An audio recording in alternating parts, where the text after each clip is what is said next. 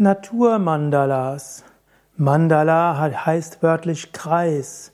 Mandala wird manchmal auch bezeichnet wie ein, ja, ähnlich wie ein Kreis in Deutschland. Eben es gibt die Landkreise und die Stadtkreise. Gibt es auch in Indien Verwaltungsbezirke, die heißen Mandala.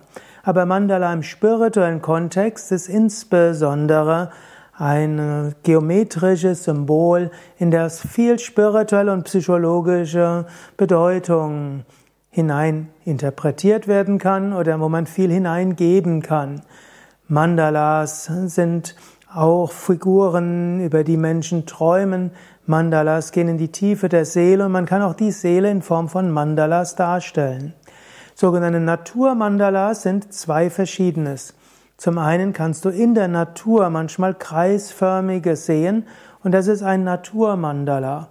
Manchmal siehst du ein Naturmandala am Himmel, Manchmal siehst du, wie auf einer Wiese sich eine kreisförmige Struktur darstellt oder fast kreisförmig und dann dort drin so mehrere Figuren und so weiter. Das zusammen ist dann auch ein Naturmandala. Und im anderen Sinne ist ein Naturmandala ein, ja, letztlich ein schönes Bild, das du legen kannst mit natürlichen Materialien. Gerade zum Beispiel haben wir Naturmandalas im Rahmen der Kinder-Yoga-Seminare bei Yoga Vidya. Dort legen Kinder zum Beispiel mit Tannenzapfen, mit Stöcken, mit Blättern, mit Blumen, mit Gras und so weiter. Naturmandala, sei es auf eine Wiese, sei es irgendwo auf einen Weg oder irgendwo auf einen Platz. Naturmandalas können viel Freude machen.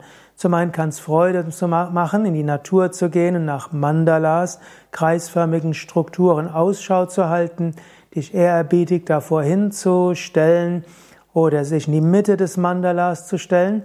Und zum anderen macht es auch Freude, mit Naturmaterialien ein Mandala zu legen, insbesondere wenn du dafür nichts abzupfen musst, sondern einfach die Dinge nimmst, die die Natur so gibt.